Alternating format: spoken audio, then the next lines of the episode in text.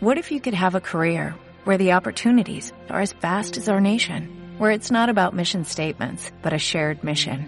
At U.S. Customs and Border Protection, we go beyond to protect more than borders, from ship to shore, air to ground, cities to local communities. CBP agents and officers are keeping people safe. Join U.S. Customs and Border Protection and go beyond for something far greater than yourself. Learn more at cbp.gov/careers.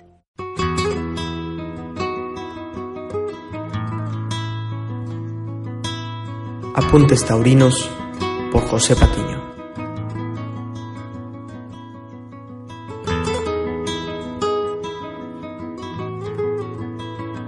Muchísimas gracias, ingeniero. Eh, vamos a platicar con ustedes, amigo aficionado, de un tema apasionante, igual que la fiesta misma, como es la fotografía taurina, y justamente del texto Los toros y la fotografía de José Ramón Lozano.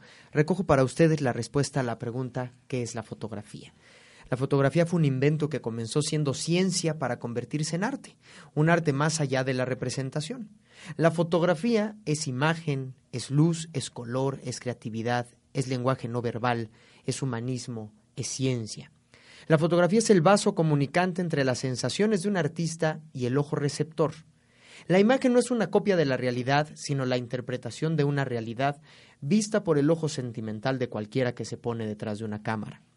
Por tanto, la fotografía y de modo más extensivo la fotografía taurina es un reflejo de la realidad de un arte que no es imitado, sino la realidad interpretada de un artista que refleja la obra de otro artista, una obra de arte plasmada y capturada en otra obra de arte.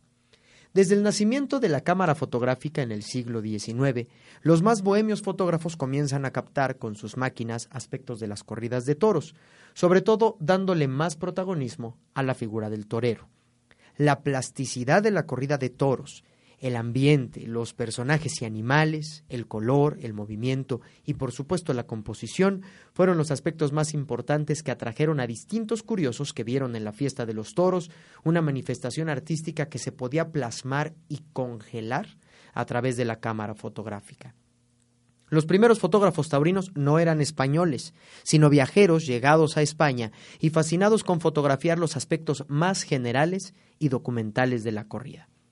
Posteriormente surgieron algunos fotógrafos españoles, sobre todo entre los profesionales del toro que ponen de moda fotografiarse en las galerías.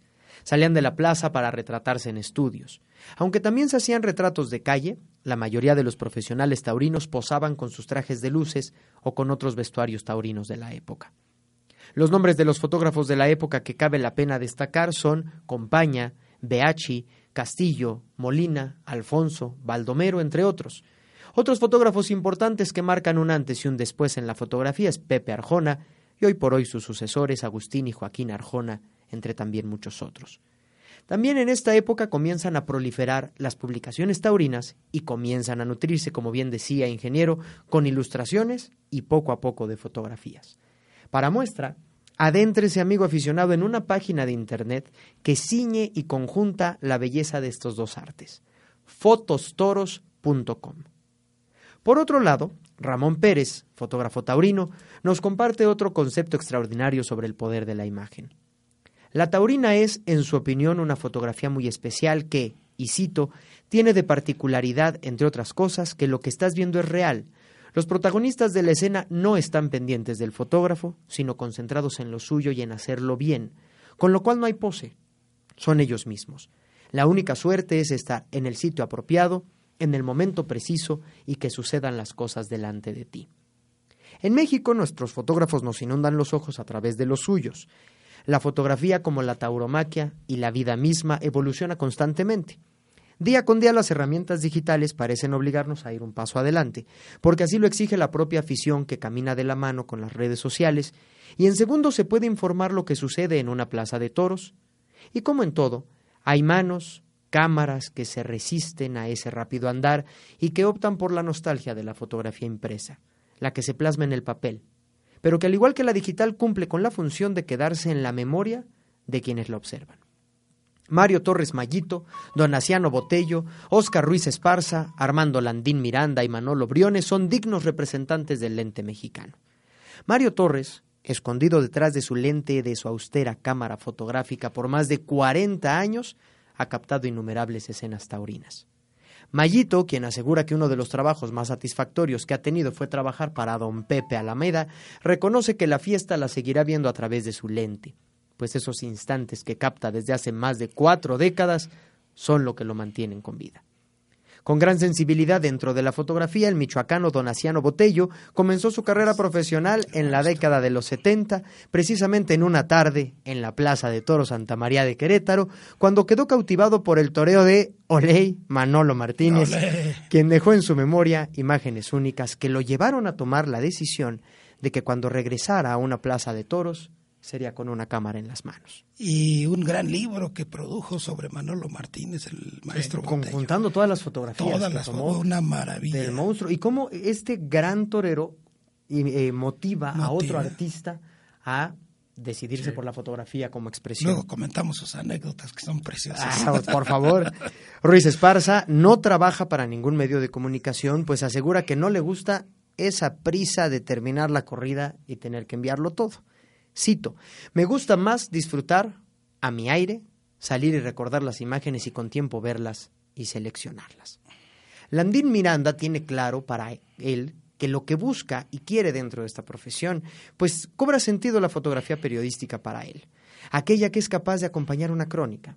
Una de las fotografías que posicionó con fuerza en el medio taurino al hidrocálido fue sin duda la de la grave cornada que recibiera José Tomás por las astas de navegante aquel 25 de abril de hace ocho años en la Monumental de Aguascalientes. Histórico eso. Histórica fecha, histórica para el toreo mundial. Manolo Briones, por ejemplo, tiene claro que eligió una profesión que le llena en cuerpo y alma y que además, qué importante, le remunera económicamente, pues a pesar de que hay quienes aseguran que del toro no se puede vivir, él ha luchado contra corriente y ha conseguido también dignificar esa parte, pues lo que se hace con profesionalismo, calidad y esfuerzo finalmente es un producto rentable. En fin, que podríamos pasar la tarde entera hablando de la fotografía como un capturador de instantes que nos permitan llenarnos la pupila con el recuerdo de un segundo. Pero es mejor ver y sentir a través de la lente de los expertos que viven por atrapar los sentidos. La fotografía permite resucitar momentos que ya han muerto, que se han fugado. Por ello, al igual que los toros, es indispensable vivirla con la pasión y la fuerza de quienes aprecian los instantes fugaces y que buscan perdurarlos toda la vida en eh, museos taurinos, en peñas taurinas, en cantinas taurinas. Hombre. Un deleite ir a recorrer fotografías de todos estos artistas. Sin dejar de mencionar a Canito. Ah, bueno, por supuesto. Que, Francisco Cano Canito, que hizo también algunas muy históricas y que él, eh, en una forma, cuando mejoró su equipo fotográfico, pues eh, compró una Canon y en el listón de la fotografía con un plumón tachó la última N y le puso nomás Cano. Hombre, de su cámara. Sí. Igual que su cachucha. El, la importancia de la fotografía, por ejemplo, la podemos observar en las últimas imágenes que hay de Manolete, justo después de recibir la cornada. Eso fue lo que, pues de algún modo, eh, catapultó a Canito en, en, el mundo de la fotografía taurina. La, lo, el, el, el captar, el captar esa imagen que ningún otro fotógrafo pudo hacer. Ni camarógrafo de video, es decir, Tampoco. el único testimonio de esa fatídica es tarde es la que genera es Canito. Fotografía. Ahora, la fotografía, eh, a fin de cuentas, pues es el captar un instante a través de la luz. Así es. Sin embargo, la fotografía taurina tiene su, su su, miga, su, grado de su, su grado de, de, de complejidad Sí. porque muchas veces no es lo mismo estar viendo una faena a través del lente que estarlo viendo de manera normal y te y, y desarrollas una cierta habilidad en el sentido de que este después de después de tal pase ya sabes lo que va a seguir.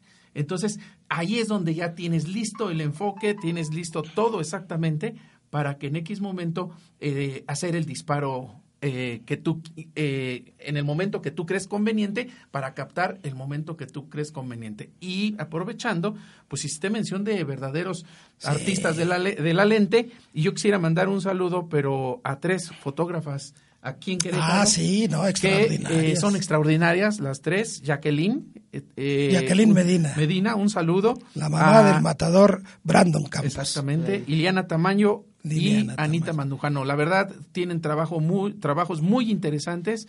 Eh, ya pudimos ver la fotografía de Fernando Ochoa que nos hizo el favor de prestar Iliana. Yo, yo tuve la suerte de, en una rifa del Centro Taurino Queretano, ganarme dos fotografías de, de, de Anita Mandujano. Y la verdad, mi reconocimiento y mi respeto para ellas. Porque hay que saber de fotografía en la parte técnica, pero hay que saber de tauromaquia también, en su parte técnica y esencial para capturar algo tan complicado como una, una obra de arte que se está ejecutando en vivo. Sí. Qué complicado. Y fíjense que un reconocimiento ya aprenderán en su momento, pero la emoción es la emoción. Los miles de aficionados que ahora con su teléfono quieren, quieren, quieren captar toda la emoción de la fiesta. Eso es precioso, pero sí que vayan a los profesionales para que tengan algo de colección. Pues la fotografía en los toros.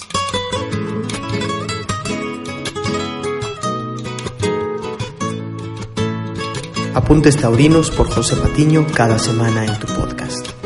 Gracias por escucharme.